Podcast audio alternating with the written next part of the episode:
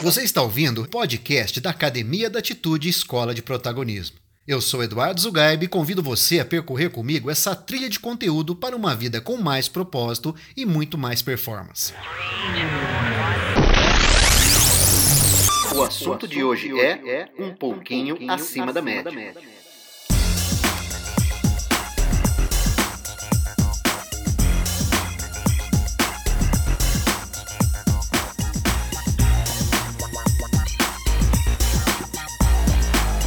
Você já parou para pensar que nós estamos conectados 24 horas por dia, 7 dias por semana, praticamente 365 dias por ano?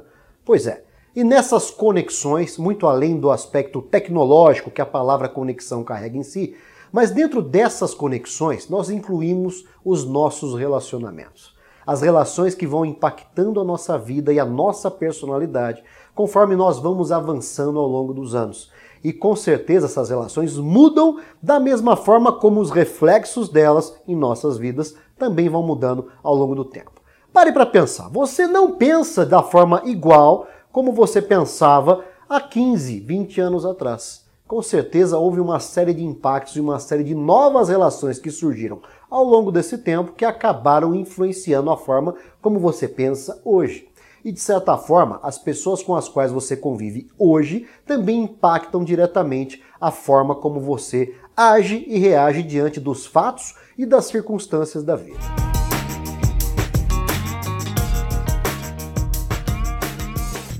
Dentro desses grupos de influência que nós sofremos e que ajudam a definir a nossa capacidade de agir, de se relacionar e de se posicionar diante desses desafios, nós podemos citar três grandes grupos. O primeiro grupo de influência que nós recebemos está relacionado ao nosso DNA. Nós temos uma carga genética que, de certa forma, impacta a forma como nós somos e, de certa forma, não somos não apenas a forma biológica, mas também as nossas reações e ações consolidadas ao longo de milênios de histórias que ficaram para trás, que vão aí representadas pelos nossos antepassados essa carga genética que os seus pais herdaram dos seus avós, dos seus avós, dos seus tataravós, e assim sucessivamente até se perder no tempo. E que hoje você carrega dentro de você. De certa forma, essa influência genética impacta a forma como você pensa também, como você age, como você reage. Porém, esse é um impacto que a gente não tem muita possibilidade de mudar. Isso está intrínseco à nossa composição, né? E mudar isso é um tanto quanto difícil, apesar da ciência estar trabalhando arduamente no sentido de alterar a carga genética, informações genéticas, em muitas situações que esbarram até em grandes discussões acerca da ética médica, ética de o quanto que o homem pode interferir nesse código genético. Mas enfim, isso é um assunto para outro departamento. Vamos nos ater aqui na questão comportamental. Nós temos também a chamada influência dos grupos ambientes, onde nós agimos e interagimos, pelos quais nós já passamos. Nesses grupos ambientes, nós podemos citar os primeiros ambientes que nós interagimos ainda lá nos nossos primeiros anos de vida. A nossa família, na forma como era naquela época, o nosso, a nossa escola, a nossa religião, a nossa primeira formação religiosa ali, todas aquelas pessoas que as, as quais estiveram conosco nesse primeiro momento, de certa forma, também impactaram a nossa vida. Temos também os grupos atuais, a nossa família na configuração que ela se encontra hoje. De repente, alguém naquela época já não está mais presente. De repente, a família se configurou, você se casou, você estabeleceu uma relação, você constituiu uma nova família e aquilo foi se tornando algo sucessivo, foi se multiplicando e criando novas possibilidades de relações. E, consequentemente, novas pessoas foram sendo agregadas neste processo e todas elas, cada uma delas, de certa forma, acaba influenciando a sua personalidade.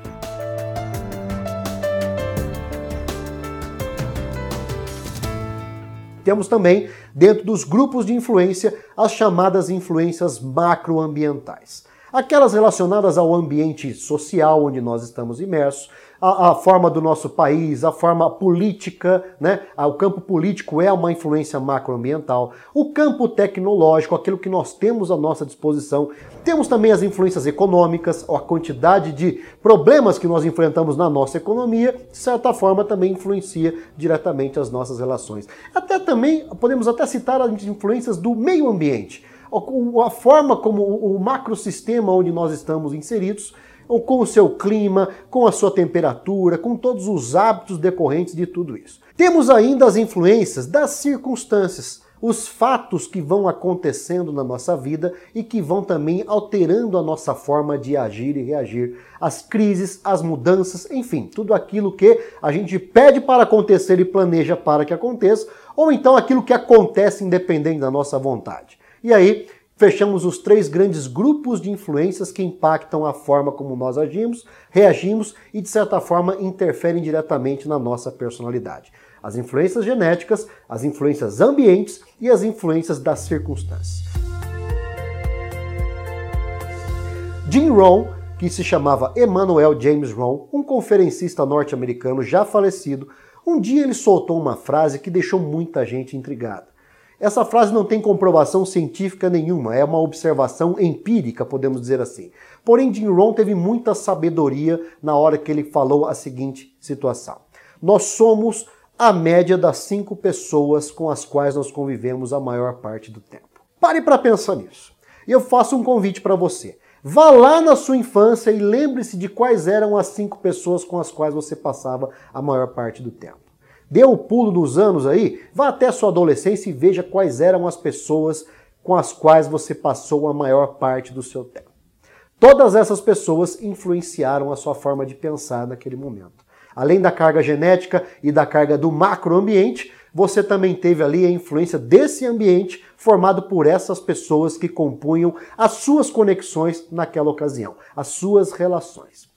E aí entra essa observação do Jim Rohn, que deixou muita gente com a pulga atrás da orelha, porque a gente normalmente acredita que não há uma influência das pessoas sobre a forma como nós lidamos. Mas pare para pensar.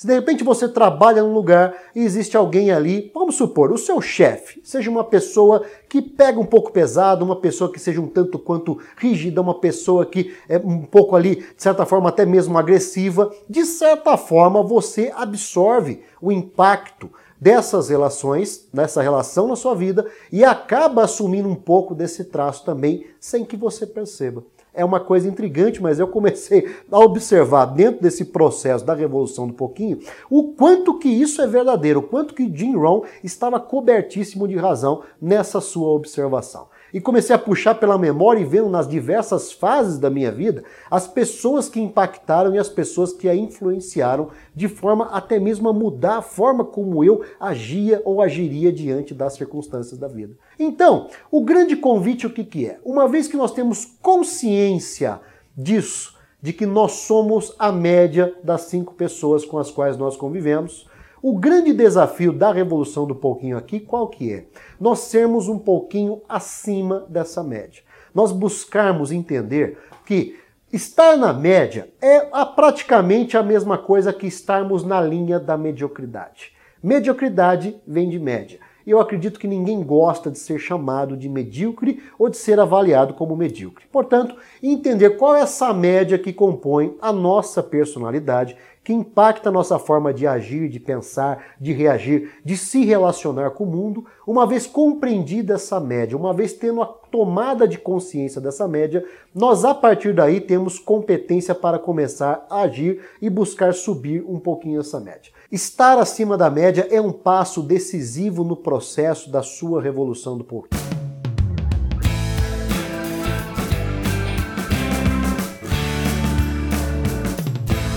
Numa empresa, por exemplo, quando a gente fala de melhorar a cada dia, estamos entrando no processo de melhoria contínua. O quanto nós temos consciência de trazer para a nossa realidade individual um processo de melhoria contínua que nos faça, uma vez percebida qual que é a média, estar sempre um pouquinho mais, um pouquinho melhor do que essa média que tende a nos puxar muitas vezes para baixo de todas as nossas potencialidades. Superar a si mesmo é o grande desafio. Estar a partir dessa média que você percebe como dessas influências todas, e perceber o quanto você pode fazer para melhorar um pouquinho a cada dia é um passo decisivo nessa tomada de crescimento, de resultados, de construção de resultados sustentáveis, resultados exponenciais na sua vida, resultados que vão fazer você efetivamente assumir o controle sobre o seu processo de autoliderança e, consequentemente, de geração de uma motivação muito mais capaz de realizar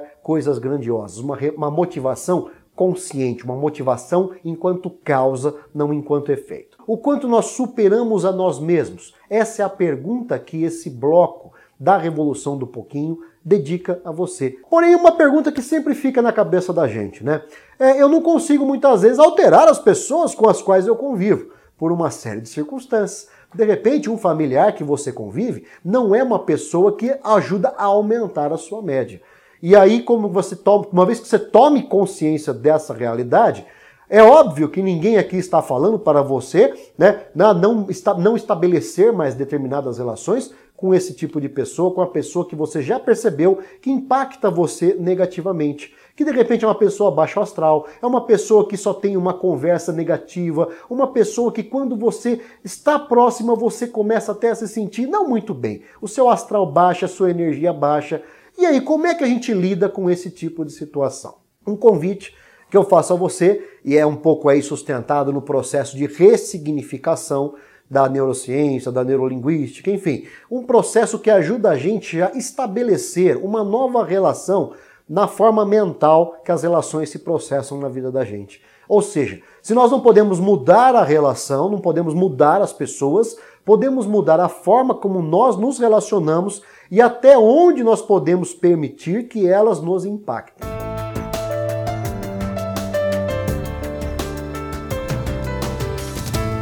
Uma forma que eu usei para mim, que eu até descrevi no livro A Revolução do Pouquinho e compartilho aqui com você, é a forma das prateleiras, né? Nós temos que aprender a instalar prateleiras na nossa mente, prateleiras que vão nos ajudar a organizar o nosso pensamento e justamente a, por, a partir disso colocar no devido lugar as pessoas conforme o nível de representatividade e de importância que nós assumimos para que elas tenham na nossa vida. Das primeiras pessoas ali, vamos pensar nessas pessoas que são um pouco mais negativas, as quais nós não podemos abrir mão do relacionamento, por N questões no trabalho, é o seu chefe de repente, por com um familiar que você convive, mas que a relação não é tão boa, mas que você também não pode simplesmente deixar para lá, porque existe um compromisso familiar. Pegamos essas pessoas e mentalmente colocamos ela numa prateleira chamada a prateleira do respeito. Nessa prateleira, é, você vai estabelecer a seguinte relação: eu te respeito, eu, eu, assim, de certa forma, entendo por que, que você é dessa forma. Porém, eu não permito que a nossa relação vá além disso. Eu não permito que a forma como você age ou reage interfira no meu emocional. Portanto, eu vou estabelecer uma certa, uma certa, um certo limite para a influência que essa pessoa vai assimilar na minha vida. Para o tanto que eu vou ter aí de influência, de impacto relacionado à ação dessa pessoa. Então a gente começa a estabelecer uma relação um pouco mais calculada em nível de entrega, em nível de envolvimento, de forma que o impacto de relações que são as chamadas relações tóxicas, até onde nós permitimos que elas possam entrar ou não e impactar diretamente a nossa forma de pensar e principalmente a nossa forma de sentir, os nossos sentimentos, que de certa forma é onde tudo começa. Portanto, essa primeira prateleira é a prateleira do respeito. Coloque ali aquelas pessoas, né? vamos tentar identificar aí as cinco pessoas que você tem que ajudam nos ambientes por onde você transita. Quais são essas pessoas mais difíceis, com as quais você não pode simplesmente romper relações, porém você tem que estabelecer uma linha de limite do impacto que elas vão ter diretamente na sua forma de pensar, no seu autoastral, na sua energia ao longo do dia a dia.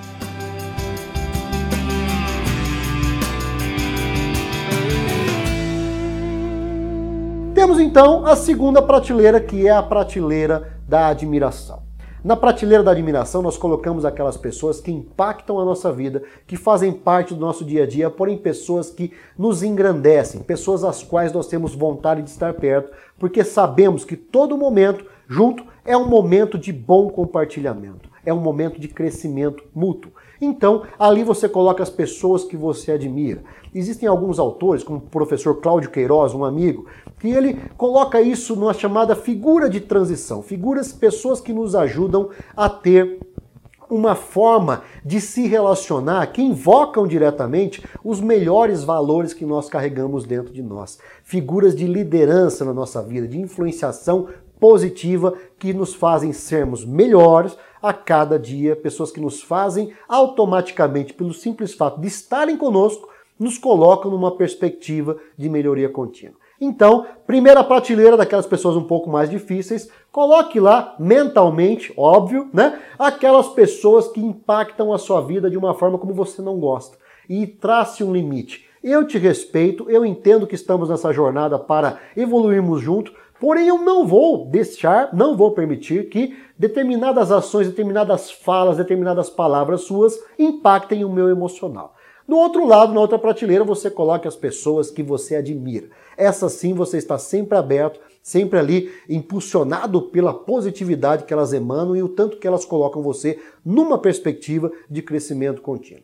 Identificar esses padrões é algo que faz parte de qualquer processo de desenvolvimento. Na verdade, né, quando a gente começa a entender um padrão afetando a nossa vida, e de certa forma a Revolução do Pouquinho nasceu da identificação que eu tive de alguns padrões que impactavam a minha vida negativamente, percebi, tomei a consciência disso e comecei a agir no sentido de alterar esses padrões, a composição que estava ali presente, a partir dali a gente começou, eu comecei a perceber resultados mais consistentes e crescimento efetivo, crescimento espiritual, crescimento é, de, de intelectual, crescimento ali das relações, melhoria das relações. Então, o quanto nós estabelecemos o impacto que as pessoas vão provocar na nossa vida está relacionado também ao quanto nós nos colocamos acima da média que automaticamente nós vamos compor conforme nós estamos agindo e interagindo com determinados grupos nos diversos ambientes por onde nós transitamos. Então, gente, vale a pena ter consciência de que os dois grupos de pessoas, né, as duas prateleiras, são inevitáveis e nos ajudam a crescer independente de serem mais negativas ou independente de serem mais positivas, se são pessoas que compõem as nossas relações, nós temos que ter a consciência de que elas também nos ajudam, mesmo que nos desafiando mais, de uma forma que deixa a gente um tanto quanto chateado, um tanto quanto bravo, um tanto quanto frustrado muitas vezes, ou nos desafiando positivamente, nos impulsionando a irmos melhor, a irmos além, a termos um resultado melhor, nos colocando sempre numa perspectiva de crescimento mais gostosa, mais prazerosa. Enfim, os dois grupos fazem parte da nossa existência e lidar com esses padrões faz parte da compreensão de o quanto que nós estamos acima da média ou permitindo que a média nos absorva e nos jogue para a linha da mediocridade ou tendo consciência dessa linha, o quanto nós fazemos para estar sempre um pouquinho acima, melhorando gradativamente, implantando efetivamente um processo de melhoria contínua na sua vida pessoal, relacional, profissional, não importa. E colocar esse pouquinho da autossuperação, um pouquinho acima da média, em prática na sua vida a partir de agora.